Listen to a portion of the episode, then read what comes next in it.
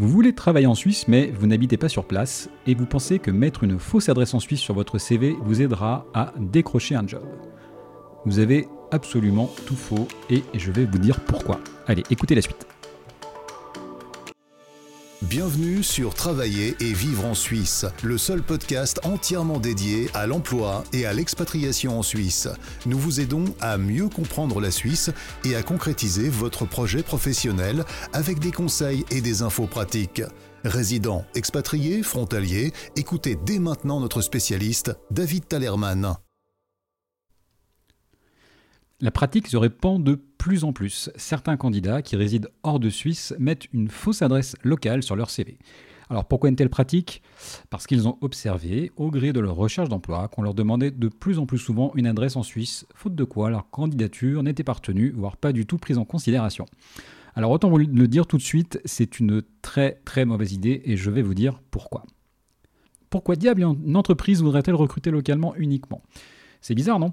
Bah, Pas tant que ça, en fait. Hein. Une entreprise suisse peut vouloir recruter localement pour plusieurs raisons. Premièrement, pour des raisons liées à un risque opérationnel pour l'entreprise. Le recrutement de candidats coûte cher et l'entreprise ne veut pas prendre le risque de recruter une personne qui pourrait ne pas s'intégrer au pays pour des raisons culturelles et ainsi partir prématurément. Deuxième raison, des raisons d'équilibre interne. Si une entreprise possède dans ses effectifs déjà un nombre relativement important d'étrangers, elle cherchera en général à équilibrer les choses en recrutant localement si possible, ce qui peut donc l'amener à refuser de recruter des étrangers temporairement ou de manière un peu plus longue. Troisième raison, pour des raisons qui sont liées aux contraintes du poste. Cela fait déjà des dizaines d'années, par exemple, que les banques privées demandent à leurs collaborateurs de résider en Suisse, notamment pour des raisons liées à d'éventuelles poursuites ou à un ancrage local que nécessite la fonction.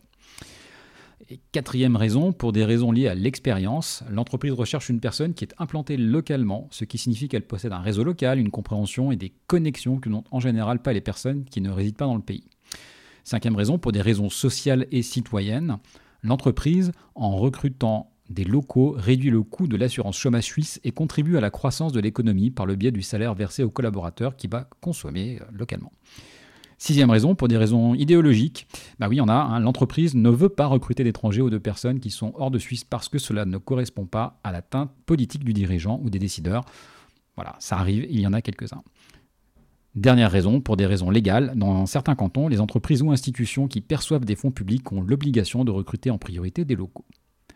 Alors, posons-nous la question inverse, hein, pourquoi diable une entreprise suisse voudrait-elle recruter des personnes vivant hors de ses frontières?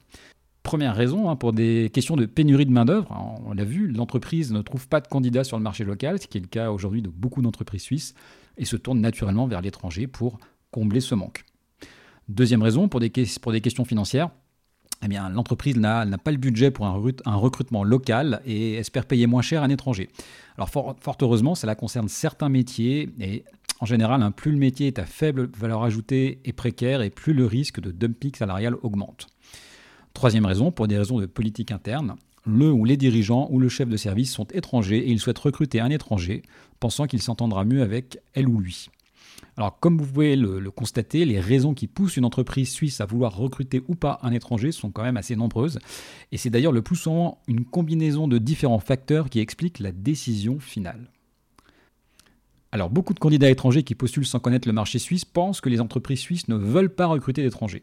Cette erreur d'interprétation est en général due à la manière dont ces personnes recherchent un emploi. Principalement, ces personnes regardent des offres d'emploi, donc elles répondent à des annonces, elles consultent par exemple les job boards, ça la fausse complètement leur vision. À travers ce canal, en effet, le recruteur va récupérer un nombre important de candidatures. Il aura donc le choix, il le sait, et en conséquence, il va rajouter de nombreux critères la résidence en Suisse, mais également euh, l'exigence par exemple d'un permis de travail, la maîtrise d'une langue comme l'allemand par exemple, un diplôme euh, suisse au suisse ou une certification suisse au suisse, etc., etc., etc., pour simplement filtrer. Et la réalité du marché de l'emploi suisse est tout autre. Hein. Ce que les candidats voient à travers le prisme compétitif et déformant des offres d'emploi n'est absolument pas fidèle à ce qui se passe réellement sur le marché. Alors disons-le, hein, rien que euh, deux chiffres très intéressants. Il y a euh, plus de 347 000 frontaliers qui travaillent en Suisse, premièrement. Et deuxièmement, eh bien, il y a à peu près 20% de la population euh, résidente en Suisse qui est étrangère. C'est, à l'échelle d'un pays comme la Suisse, c'est vraiment très important. Donc évidemment, Le recrutement euh, d'étrangers n'est pas du tout un sujet qui est remis en cause. Mais par contre, effectivement, bah, il y a tout un tas de raisons. Et surtout, les personnes qui recherchent un emploi par un seul canal, les offres d'emploi, ont une vision complètement fausse du sujet. Voilà. Alors, quelles sont les conséquences de la fausse adresse dans le CV Certains candidats qui vivent à l'étranger et ne voulant pas que leur candidature soit filtrée à cause de leur adresse qui n'est pas suisse, indiquent donc dans leur CV une adresse en Suisse qui est celle d'un ami, d'une connaissance ou pire, une adresse suisse qu'ils ont achetée dans le cadre de services de boîte aux lettres. En procédant ainsi, ils passent potentiellement le barrage filtrant de l'adresse imposée par les recruteurs, ou pas. Car euh, que dire d'un candidat qui a une expérience uniquement à l'étranger? Le recruteur verra à peu près en moins de 10 secondes hein, qu'il n'est pas possible qu'il réside en Suisse alors que toute son expérience est à Lyon ou à Paris. Alors évidemment, hein, depuis l'assouplissement du télétravail, cette situation est potentiellement possible, mais en dehors de ce cas, qui sont quand même euh, plutôt rares, eh bien procéder ainsi revient donc à se moquer ouvertement du recruteur. En tout cas, c'est une insulte à son intelligence. Euh, dans le cas d'un frontalier qui travaille déjà en Suisse, le recruteur pourrait là aussi se faire avoir car a priori il n'a pas de moyen de savoir s'il réside en Suisse ou pas étant donné qu'il a une expérience sur place. Mais quelle que soit sa situation, hein, qu'il soit encore en poste ou pas, les moyens de découvrir la vérité pour un employeur sont très simples, principalement administratifs, et il découvrira très vite la réalité de la situation. Et en gros, hein, il va tout simplement euh, découvrir qu'en clair, vous avez menti dans votre CV. Que dire cette fois d'une relation de travail qui débute sur un mensonge? Eh bien, rien d'autre que euh, bah, la confiance est rompue, hein, ce qui est euh, très clairement suffisant pour vous licencier. Et comme le marché de l'emploi en Suisse est tout petit, cela pourrait en plus se savoir. En clair et en résumé, ceux d'entre vous qui mettent une fausse adresse en Suisse sont bien mal inspirés et c'est une pratique à bannir absolument. Votre travail, c'est de trouver l'entreprise qui vous recrutera tel que vous êtes et non mentir à une entreprise qui a priori ne veut pas de vous. Merci de nous avoir rejoints pour cet épisode de Travailler et vivre en Suisse. Abonnez-vous à ce podcast et notez-le.